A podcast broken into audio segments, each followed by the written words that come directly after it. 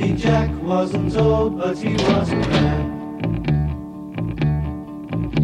He lived in the sand at the island. Olá, amigos! Eu sou Alexandre e este é o minicast de Legion. No programa de hoje vamos comentar o terceiro episódio da primeira temporada e para falar desse episódio com a gente, está aqui comigo, como sempre, o Igor Frederico. Com a minha mão ainda inteira, eu acho. Eu acho. É, não tem nenhum dedo quebrado por um livro maluco bizarro, né? Acho que não. Pois é, estamos mais empolgados com o episódio 3 do que estávamos com o segundo, mas a gente volta logo depois da vinhetinha para falar mais sobre isso. Não, não sai daí, continue escutando. Você curte os podcasts do Cine Alerta e quer ajudar a gente a manter esse conteúdo no ar? É muito fácil. www.padrim.com.br barra Cinealerta. Entre lá, dê uma olhada nos planos que temos à disposição e nos ajude. Como um dos nossos colaboradores, você ainda pode participar de hangouts, de sorteios mensais e de um grupo secreto no Facebook, onde você pode dar críticas, sugestões de pauta e muito mais. www.padrim.com.br padrim.com.br barra cinealerta. Entra lá, é rapidinho e você pode ajudar a manter o Cine Alerta no ar com esse conteúdo que você gosta. Fique agora com o podcast.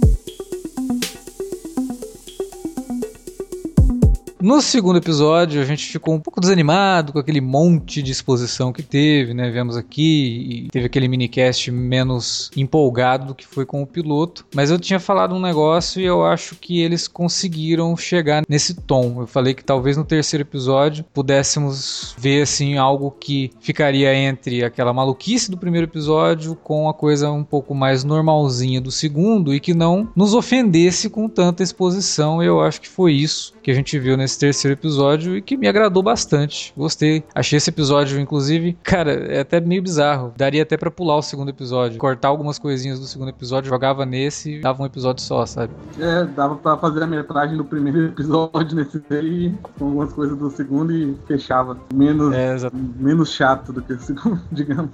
Sim, esse episódio eu achei legal porque eu tematicamente eu acho ele mais bem resolvido do que o segundo, sabe? Ele começa com uma parábola, né? Tem toda aquela questão ali daquela historinha que é baseada numa lenda japonesa e tal. E aí aquilo é, reflete bastante no que a gente tá vendo a personagem da Jean Smart fazendo com o Legion e não só com ele, mas também com os outros mutantes ali, né? Abrigando aqueles mutantes, sendo que de uma hora para outra eles podem é, alçar outros voos, né? E que depois vai refletir na história lá do cara de olho esquisito. É revelado que sim, ele também é um mutante que está caçando o, o Legion, o David, e que ele talvez pudesse ser também fazer parte dessa, dessa parábola aí. Ele foi o cara que tentaram levar para lá, mas que não estava preparado para aquilo, era um cara realmente mal, né? Ele só queria ferir as pessoas, como ela diz em determinado ponto. E uma outra coisa que eu achei muito interessante nesse episódio é que ele trabalha muito com tensão sexual, né, cara? Tem vários elementos ali que o episódio tá falando sobre sexo, sobre invasão, sobre descoberta do próprio corpo. Eu fiquei assim, cara, que legal. É, eu não, não, não vi essa série indo por por esse viés, assim, e aqui eles conseguiram equilibrar com, a, com os poderes da, da, da Cid, né? Então, e depois e... também com algumas cenas que a gente vê ele durante o episódio. E foi um episódio bem, tipo, apesar de ter muitos elementos e muitas coisas acontecendo, para mim foi um episódio muito centrado na Cid e no David, assim, tipo, na relação dos dois. Porque é, teve aquela cena que eles falam da experiência que eles tiveram de trocar o corpo, que é bem engraçado, inclusive. E também, tipo, a, ela com ele criança, né? Que é a, a versão ativa na mente dele, né? Dele. Sim. E ela vendo lá, ele fazendo sexo, por exemplo, né? E, tipo, eles Sim. invadindo aquilo lá. E o que ela e ele sentem. E, tipo, ela, ela acordando também no meio da noite, porque ele não queria deixar ela entrar na mente dele, né? Porque ele tava com vergonha e tal. Uhum. E, tipo, teve. Avançou mais a relação dos dois também, eu acho. E que foi interessante. Eu, os dois são muito bons juntos também. É, tem uma química legal, né? Uhum. O Dan Stevens, ele, ele faz esse cara que ele é realmente. O episódio tem um, um diálogozinho que eu acho bem legal, né? Que ele fala, ah, tá todo mundo dizendo que eu não sou louco e tal, mas. Ele sempre foi coisa dos meus poderes, mas e se eu for realmente maluco, né? E ele passa isso, né? Ele passa essa confusão, essa loucura toda, assim. Ele realmente não é uma pessoa normal, entre aspas, entendeu? Ele, ele, ele tem algum problema, né? Lógico que pode ter sido causado por anos e anos de, de repressão, né? Uhum. Mas ele tem sim algum problema de trato social muito forte, né? Não, então, tipo, ele pode. Ele poderia não ser louco, mas a vida fez ele ser louco. Tipo, de um jeito ou de outro. Tudo que ele passou e sofreu desde criança. Isso, Uhum. a gente vê, tipo, principalmente nessas memórias dele, que é algo que vai muito, muito mais além, assim, do que, né? Ele até é normal, eu acho, por algumas coisas que ele, que ele viu, por exemplo, da criança ou passou. E imagina que, tipo, na mente dele, né? Que é toda é poderosa. O que, o que ele viu, o que ele modificou, o que ele fez. E, tipo, aí vai crescendo. E depois ainda é internado. Ele, ele- ele- você vê claramente que ele se esforça pra sessão. tipo, É. Porque ele sabe que ele tá. Ele não encaixa no mundo. Ele não encaixa mais no mundo. Porque. E é- não é assim fácil pra ele também automaticamente virar um ser normal, de convívio social pimposo e é isso aí, tudo bonito. Tipo, ele, ele tá se esforçando. Inclusive, ele tá se esforçando mesmo. Parece que ele realmente tava querendo. Ele, tipo, ele tava liberando a mente dele. Só que aquele ser lá que a gente até falou que pode ser ou externo ou até interno mesmo, né? Uma personalidade que ainda não, não aflorou pra fora, mas que sempre teve dentro dele, né? É- Sim. é ele tava impedindo. E uma coisa interessante do episódio, pra mim, a mais interessante, na verdade, foi que a Cid, como eu acho, eu acho que é porque ela teve, ela trocou de corpo com ele, ela pôde ver as coisas que ninguém mais via, né? Só ele. Só Sim, ele. eu acho que essa experiência realmente trouxe essa, entre aspas, habilidade pra ela, né? É, ela. De conseguir perceber, coi- ou talvez aquela viagem que os dois fizeram, né? Juntos. Pode, ter, tipo, quando eles se projetam, Ah, oh, que é bonito também.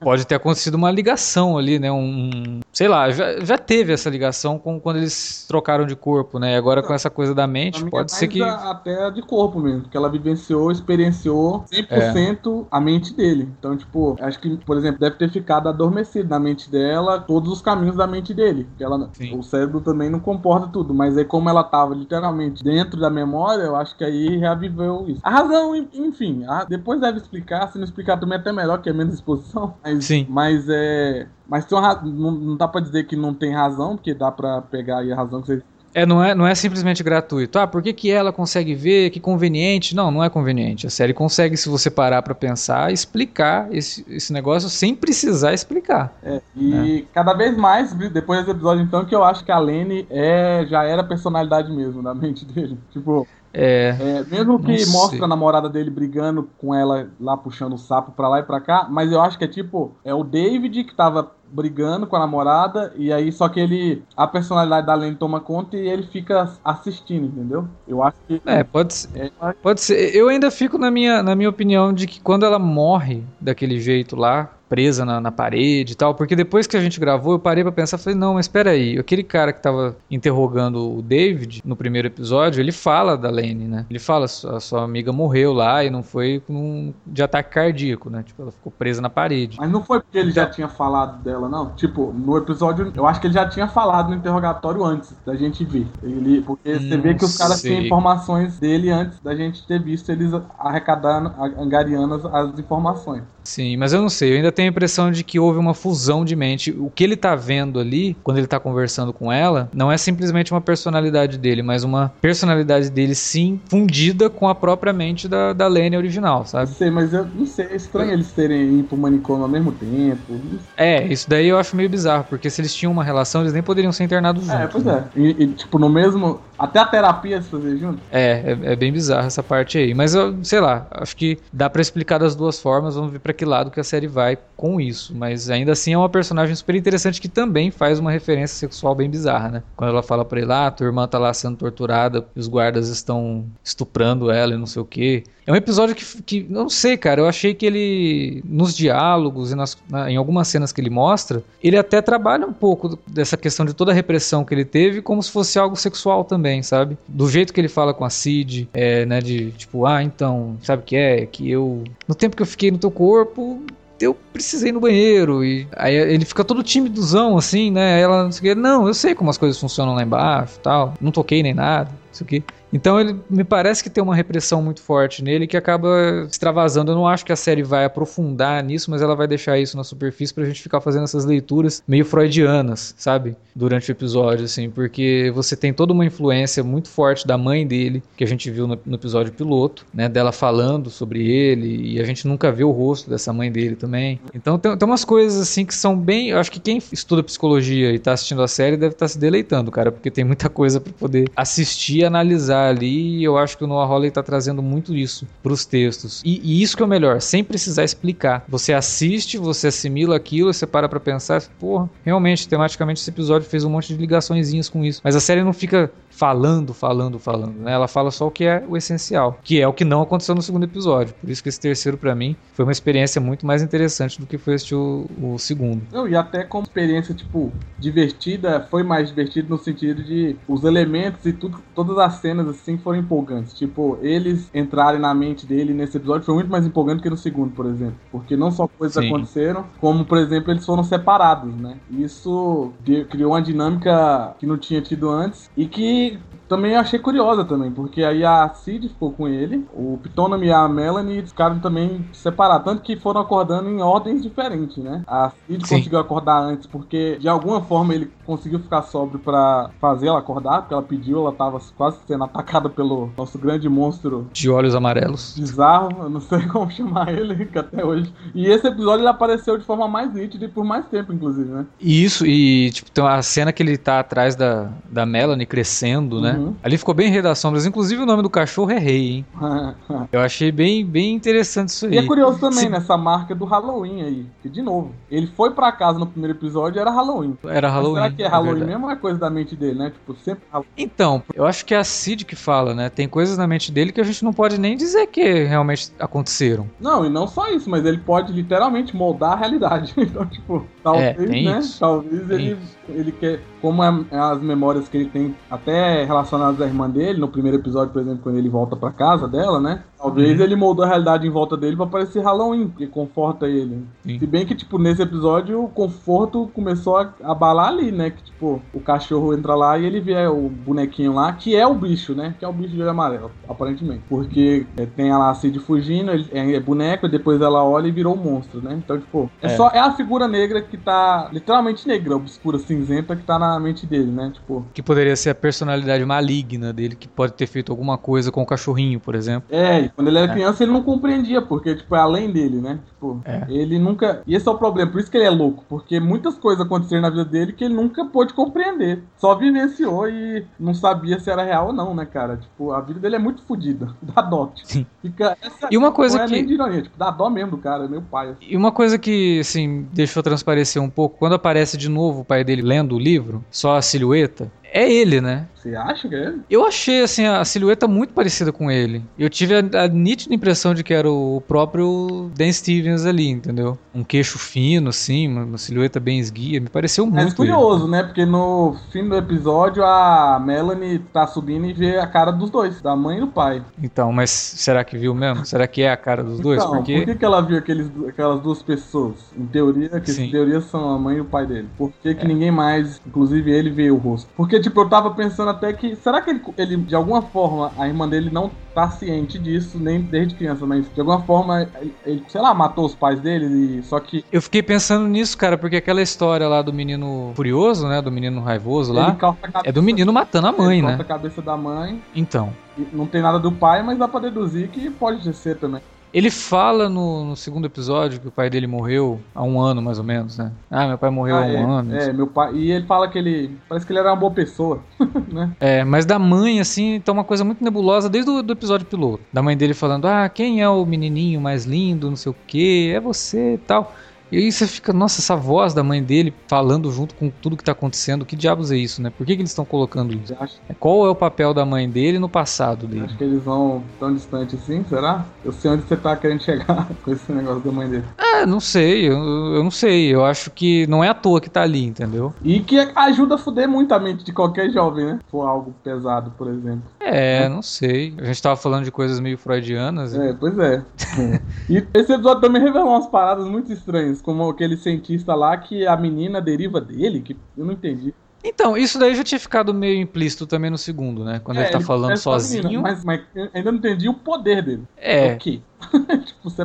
Ele cria aquela não, menina do nada. O que que rola? O que que tá rolando? Seria uma personalidade, uma segunda personalidade dele que se aflora como uma garota e sai do corpo dele? Pois é, eu... e aí, né?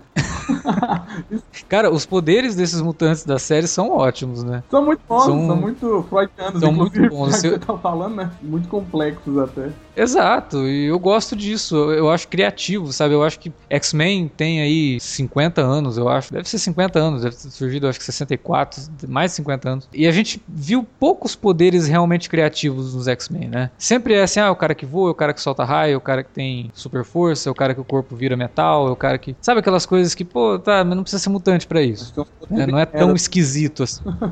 Tem uns poderes bem merda também, uns mutantes. É, não, não, são poderes até úteis, né? Porque os X-Men, como uma equipe de heróis, não sei o que, são poderes que dá para usar muito bem numa batalha. Mas fora isso, a gente só foi ver poderes mais interessantes dos mutantes, mesmo na fase do Grant Morrison e depois no X-Tactics do, do Peter Milligan. E meio que depois a Marvel voltou os X-Men ao status quo e beleza, né? Era só uma fase malucona, super pop ali do, dos mutantes. Agora a gente retoma aqui o que estava acontecendo e, e, voltou a não ser tão criativo assim. E Legion, eu acho que ela se comunica muito bem com essas duas fases, tanto do Morrison quanto do, do Peter Milligan em Ecstatics, por pegar essa coisa da criatividade de mostrar os mutantes como seres realmente estranhos, né? Uhum. A menina, ela toca na pessoa e não simplesmente pega as memórias da pessoa como a vampira, por exemplo. Ela troca de lugar com a pessoa. E aí, ela deixa entender que, tipo, a importância do ser quem é, que ela é, é, tipo, interior, tipo, a alma dela. Que ela falou Sim. que ela, né, já foi de tudo, né, cara? Tipo, o corpo não interessa. Ela falou: o corpo não é meu, né? Esse corpo não é meu. Ela, a essência dela que faz ela ser quem é, coitada. Porque... E é isso, tipo, a realidade dela. Por isso que ela é tão. Ela... E você vê, cara, e esse episódio, assim, é até tocante e bonito, assim, a relação dos dois. Porque os dois estão claramente apaixonados e querem se beijar. E eles fazem umas cenas bem bonitas, assim, dos dois, contrapondo o outro. Tem a hora que eles estão. Eles estão na parede, assim, deitados, ele explorando e ela. A iluminação naquela cena eu achei fantástica. É, não, e o trabalho de iluminação na, na série toda já é bom. E toda vez que eles estão em alguma cena romântica, é no primeiro episódio, que eles se beijam no reflexo do vírus também. É linda aquela é. cena. E, tipo, tem altos desses beijos é, metafóricos deles aí, que é muito bonito, velho. E cada vez mais, a gente vai gostando mais dos personagens também, conforme os episódios passam. E dói mais ver que eles não podem, porque também é meio merda. Já pensou eles trocarem sempre, né? E ficar trocando. Sim.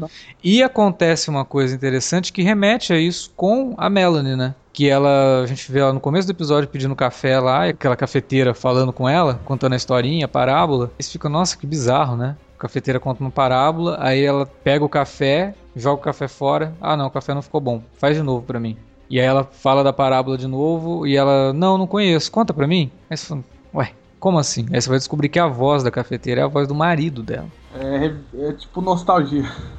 Ritual matutino dela, né? Sim, e outra coisa que é interessante é que ela não responde quando a, a Cid pergunta se o marido dela morreu, né? É, então, Será que é aquele velho? Não, e ou. Então, não sei. Eu fiquei pensando nisso, mas também, será que além de tudo, não é simplesmente a voz dele? Entendeu? Será que a consciência dele tá numa máquina? Ah, será? Porque repete. Porque ela fala, ah, a voz dele tá nos elevadores e na cafeteira. E aí ela, ah, então ele morreu? E ela olha pra menina e não faz nada, assim, tipo, não, e dá de ombros, né? Uhum. É, e outra coisa que eu achei bem interessante nessa série é que a gente ficou lá no primeiro episódio ah, então, a época que ela se passa não é muito bem definida, parece que é anos 70, mas tem uma tecnologia que é mais moderna, não sei o quê. Cara, que timeline maluca é essa dessa série? Que ela fala que o marido dela herdou a propriedade nos anos 40, construiu aquele negócio há 30 anos. é fora, cara, é uma outra realidade. Né? Tanto que não tem os outros mutantes que a gente tá acostumado.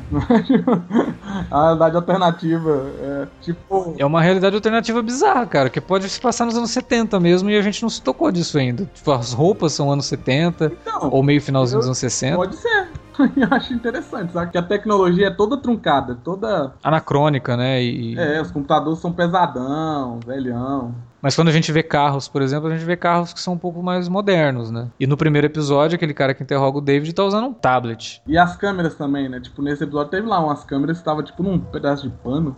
é, eu não entendi. Aquilo tava sendo projetado num pano ao invés de numa tela de, de monitor. Eu achei meio bizarro, cara. Mas é isso que deixa tudo interessante porque cria um mundo muito particular da série, né? Você não sabe a época que ela se passa, não sabe exatamente como funciona aquela tecnologia toda, embora ela seja bem familiar pra gente. Mas eles mostram essa tecnologia toda funcionando de um jeito diferente. Nossa, que diabo é isso? Né? Que, que universo é esse? Não é o mesmo universo dos filmes. Eu acho que dá para ficar bem claro aí que não é.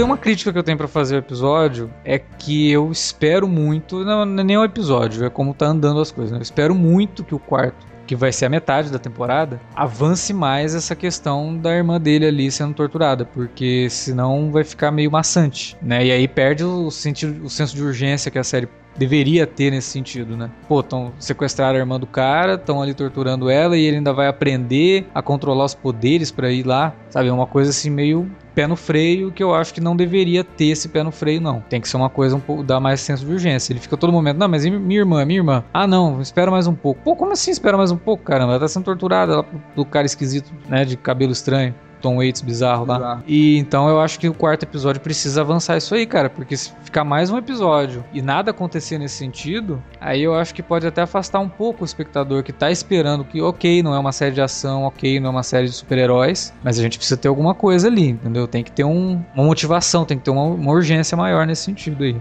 Mas é também a gente termina o episódio, o David ainda tá dormindo, né? Sim, ele tá meio perdido tá lá, lá nos sonhos dele. E isso me, isso me incomodou. Aí vai ser o próximo episódio eles tentando resgatar o David. E a irmã dele vai continuar sendo torturada pelos caras. Isso daí eu tô achando um pouco esquisito, cara. Eu não sei, porque pode variar. Pode o episódio começar e já avançar para eles resgatando a irmã dele, mas ele ainda dormindo, por exemplo. Sei lá. É, alguma coisa vai ter que ser feita. Eles não podem deixar a temporada inteira. Tudo bem que uma temporada de oito episódios é curta. Mas não vai ser a temporada inteira para ele resgatar a irmã, né? Mas não é isso, mas é porque também eu acho que pode ser a temporada inteira, por exemplo, tentando desvendar a mente dele, porque... Então, isso seria mais legal, mas como eles colocaram esse elemento na trama, é muito estranho, né, cara? Não vão ficar aqui segurando a irmã dele sei, e boa, ela vai ficar sofrendo lá na mão dos caras. assim, se estender isso, se continuar, tipo, estendendo pelo menos, avançando a mente dele, eles desvendando.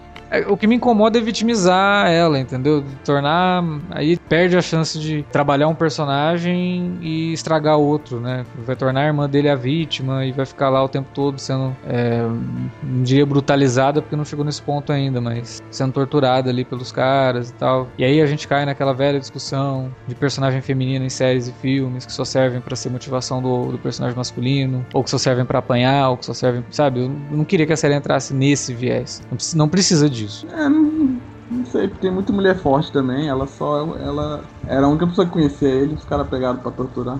Mas eles viram que não tem muito que torturar dela, não. Ela não sabe mesmo. É, cara, então é isso que, sabe, tipo, desiste, desencana. Ela tá contando a verdade. Eles têm como saber se ela tá falando a verdade. Não adianta ficar forçando a barra. Ou será que eles estão forçando a barra para gerar um, um gatilho emocional no David, né? Um gatilho uh, telepático no David. Inclusive o cara viu ele, né? O Tom Waits bizarro viu eles. Pois é. Chegou a ver eles lá. O que leva a crer que os poderes deles são também psíquicos, né? Tem alguma coisa a ver, aquele olho dele lá. Isso. Tem alguma coisa. Ele é muito. Ele falou no segundo episódio, mas nesse voltou a ficar calado. É porque o, o chefe tava lá, né? É, mas é muito misterioso esse cara. Eu gosto de, de mistérios.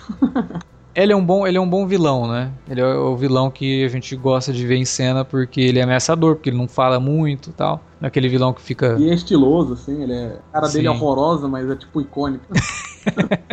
é tipo, é massa. E a gente sabendo desse background dele, acaba ficando mais interessante como as coisas se juntam. Aliás, uma outra coisa interessante aí do design de produção, aquela sala que eles, o David acaba teleportando todo mundo, né? Que tem um X enorme é, na, na, janela. É, uma bela de uma referência ali. Hum Que me faz pensar que eu acho que no final dessa série aí vai ter alguma coisa do tipo, sabe? Tipo, alguma referência ao Xavier mesmo, talvez. No final do, do da primeira temporada. Não, não sei. Sei não, eu tô, eu tô postando isso aí, cara. Porque aí já, já ficou meio gratuito aquele X, cara. Tem que ter alguma coisa. Design é tudo bizarro nessa, nessa realidade aí. É. Com, que é uma janela com X e a outra não é. Tipo, a outra é, é meio. A outra é tipo uma mandala gigante. É. Uma... Janelas, então, é umas janelas bizarras. O, o arquiteto é muito doido só.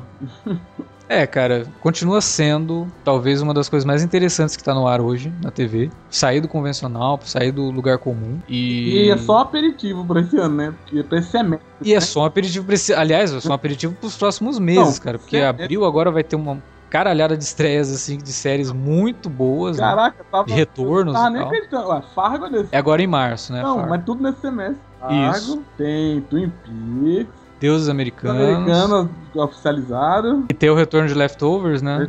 Nossa, tem Leftovers, a última temporada que promete pelo, pelo trailer maravilhoso.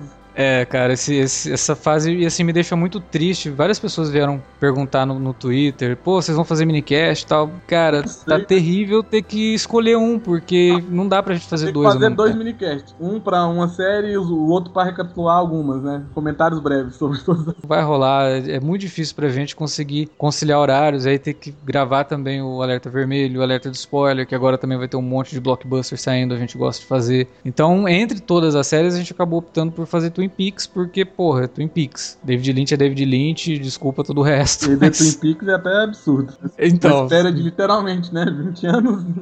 26 anos. Aliás, hoje, o dia que a gente tá gravando esse podcast, é data é, de é. aniversário de Twin Peaks, cara. É, cara. De 26 anos de estreia da série.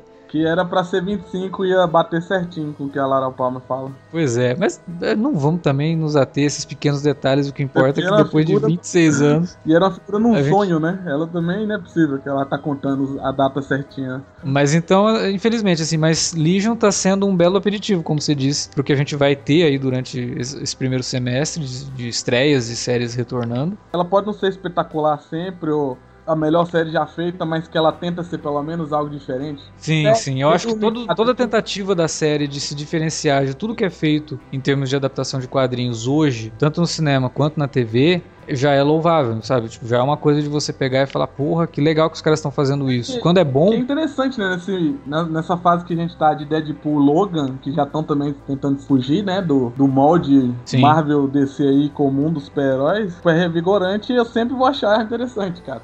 E, mas assim, Sim.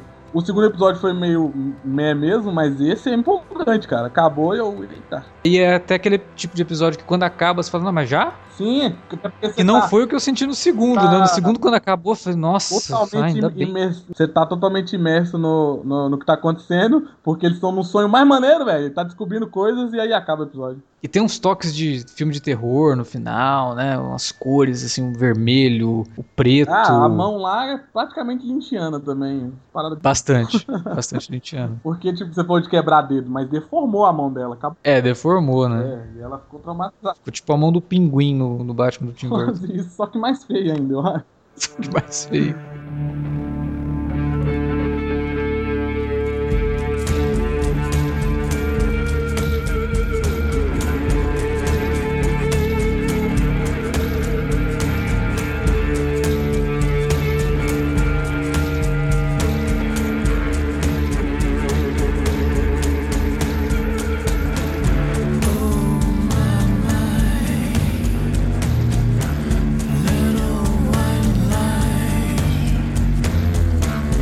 Bom, era isso que tínhamos para falar sobre o terceiro episódio de Legion. A gente espera que vocês estejam curtindo os minicasts, estejam curtindo a série também. A gente quer saber a opinião de vocês, então comenta aí embaixo na área de comentários ou manda um e-mail para alertavermelho@cinealerta.com.br. Estamos nas redes sociais, facebook.com.br cinealerta ou arroba cinealerta no Twitter. Utilize as redes para entrar em contato com a gente e divulgar o nosso trabalho quando a gente lançar os podcasts aqui, derreter no Twitter, compartilhar no Facebook, para espalhar para todo mundo aí esses minicasts bacanas que a gente está fazendo e também os outros podcasts, Alerta Vermelho, Alertas de Spoilers, que agora vão começar a sair bastante, já que começa a temporada de blockbusters e é o que a gente mais gosta de comentar aqui, né? Então vamos falar de blockbusters tá a partir aí, né? de março. O de Logan tá aí, né? O de Logan tá aí, tá chegando agora e deve sair semana que vem para dar tempo de todo mundo assistir, depois vocês vêm aqui e ouvem o podcast, porque a gente, o nome do podcast é Alerta de Spoiler, então, obviamente, a gente dá esse tempo para vocês assistirem ao filme. Beleza? Semana que vem tem mais minicast de Legion, e é isso. Até lá.